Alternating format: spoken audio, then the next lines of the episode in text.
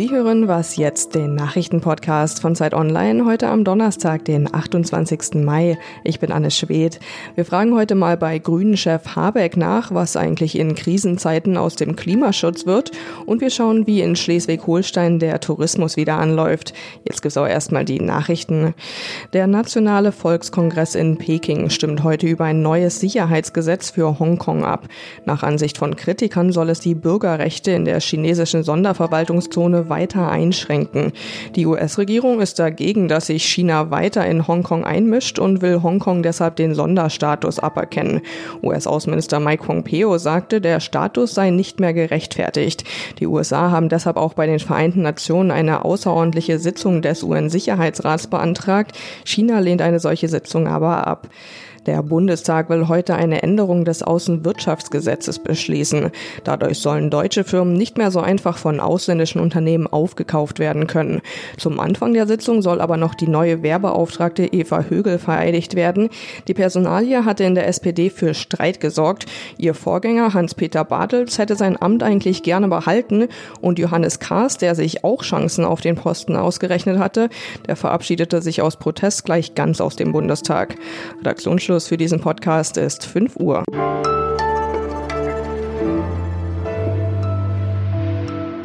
Willkommen zu einer neuen Was jetzt Folge. Ich bin Rita Lauter. Corona-Krise und Milliardenprogramme für die Wirtschaft. Doch was ist denn eigentlich mit Klimaschutz, Bürgerrechten und sozialer Sicherheit?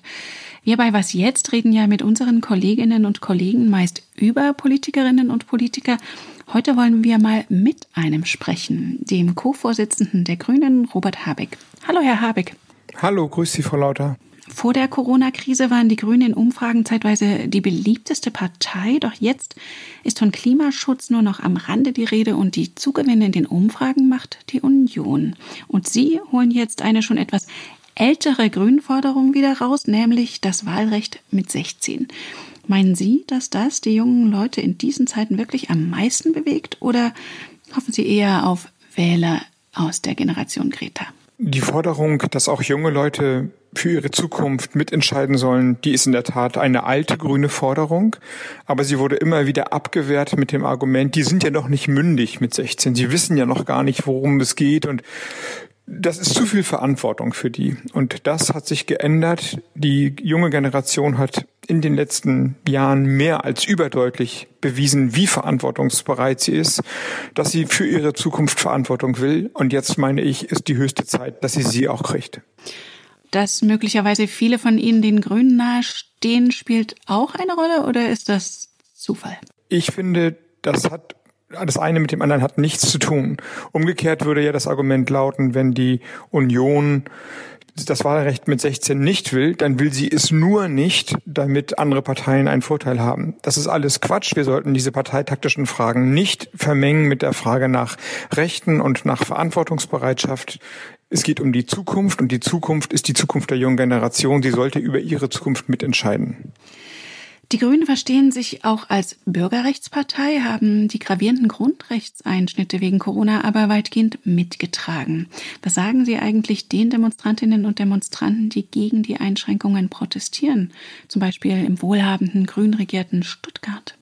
Es wurden viele Veränderungen auch in bürgerrechtlicher Hinsicht von den Grünen mit durchgekämpft. Beispielsweise, dass das Parlament darüber entscheidet, wann die Pandemiezeit vorbei ist und nicht, dass einfach eine Regierung festsetzt. Beispielsweise, dass eine App nicht auf einer zentralen Datensammlung beruht, sondern man nur die Daten auf seinem Handy hat. Also wir haben Bürgerrechtspolitik in der Krise durchaus hochgehalten und erfolgreich durchgesetzt.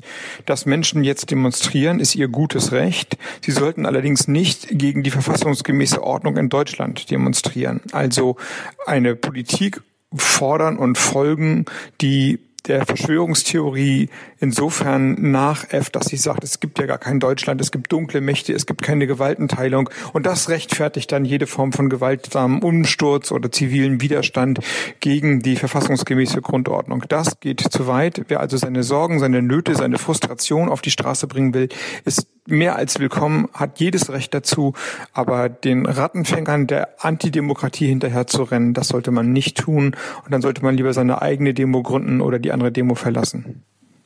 Zum Krisenmanagement der Regierung gehört ja eben nicht nur die vielen Auflagen bei den Grundrechten, sondern jetzt auch die Verteilung von Milliarden, unter anderem an die Lufthansa, ohne groß Umweltauflagen zu machen.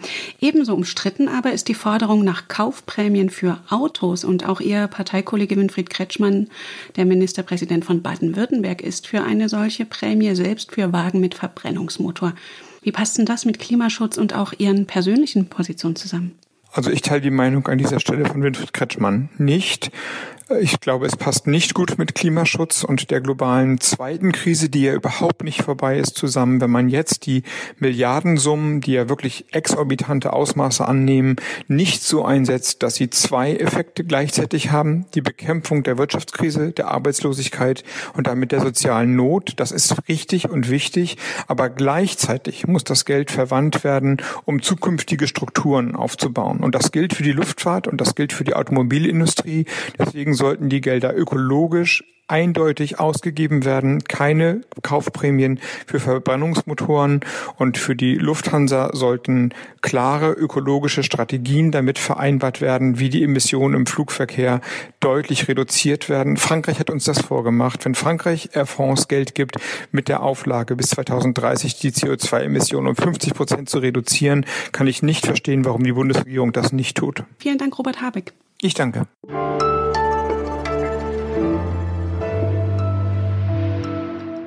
Und sonst so? Es ist das Lieblingsmedium des US-Präsidenten Twitter. Schon zu früh morgendlicher Stunde feuert Trump seine Tiraden ab mit riesiger Reichweite, ohne sich kritische Einordnungen durch klassische Medien gefallen lassen zu müssen. Doch jetzt hat Twitter selbst dem mächtigsten Mann der Welt widersprochen. Trump hatte behauptet, dass Briefwahl Wahlbetrug Vorschub leiste. Hintergrund ist wohl seine Befürchtung, dass wegen Corona bei der Präsidentschaftswahl im November stärker per Briefwahl abgestimmt wird wovon die US-Demokraten profitieren könnten. Twitter ergänzte nun Trumps Tweet um einen Link, der seine Behauptungen widerlegt, und Trump warf Twitter daraufhin vor, die Stimmen von Konservativen zum Schweigen zu bringen. Und er kündigte an, soziale Netzwerke künftig stärker zu regulieren oder sogar zu schließen. Aber auch für diese Ankündigung nutzte er natürlich Twitter.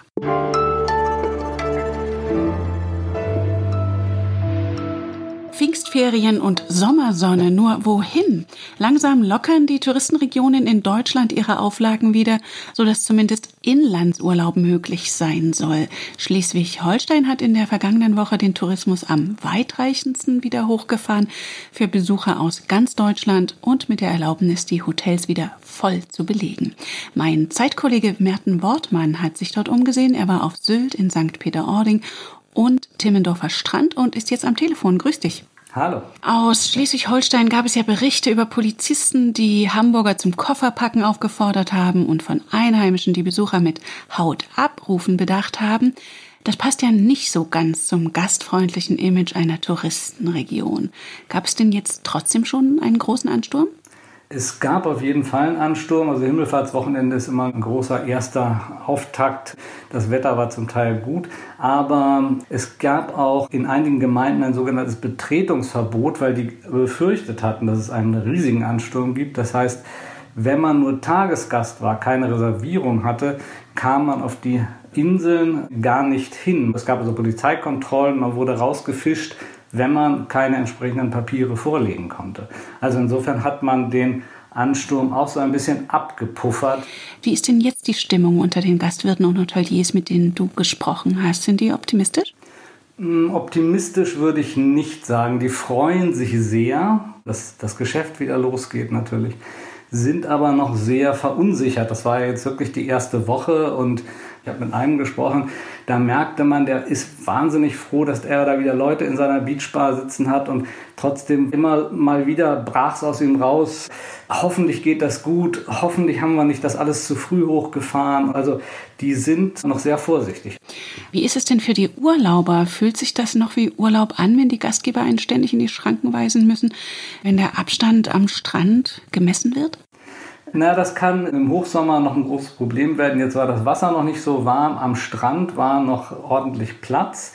Das ist schon toll, da jetzt wieder unterwegs sein zu können.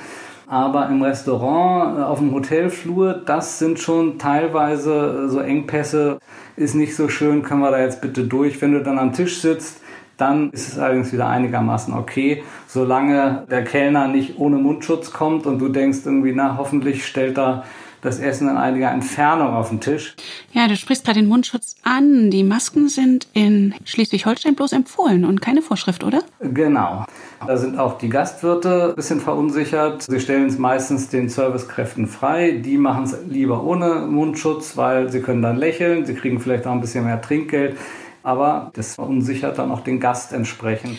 Abgesehen von diesen wirtschaftlichen Aspekten hat das Ausbleiben der Menschenmengen, insbesondere auf Sylt, den Touri-Orten vielleicht in mancher Hinsicht auch gut getan? Ganz bestimmt, also selbst Leute, die eigentlich davon leben, sagen teilweise, puh, also war jetzt sehr angenehm. Die erzählen dir dann, dass sie Rehe am Strand gesehen haben, dass die Schweinswale wieder näher rankommen, die Natur konnte aufatmen. Aber klar, du kannst ja natürlich nicht sagen, wir lassen jetzt immer die Tagesgäste draußen. Das Infektionsschutzgesetz kann halt keine Maßnahme sein, um die Folgen des Overtourismus auf Dauer zu bannen. Und die erste Zeitreisereportage seit dem Corona-Ausbruch ist heute in der neuen Zeit erschienen. Danke dir, Merten. Danke dir. Das war's für heute mit Was jetzt am Morgen. Wir freuen uns über Ihre Post an wasjetzt.zeit.de und schreiben Sie uns auch gern, welchen Politiker oder welche Politikerin Sie gern mal bei Was jetzt hören würden. Für Sie am Mikrofon war Rita Lauter. Wenn Sie mögen, hören wir uns heute Nachmittag im Update wieder.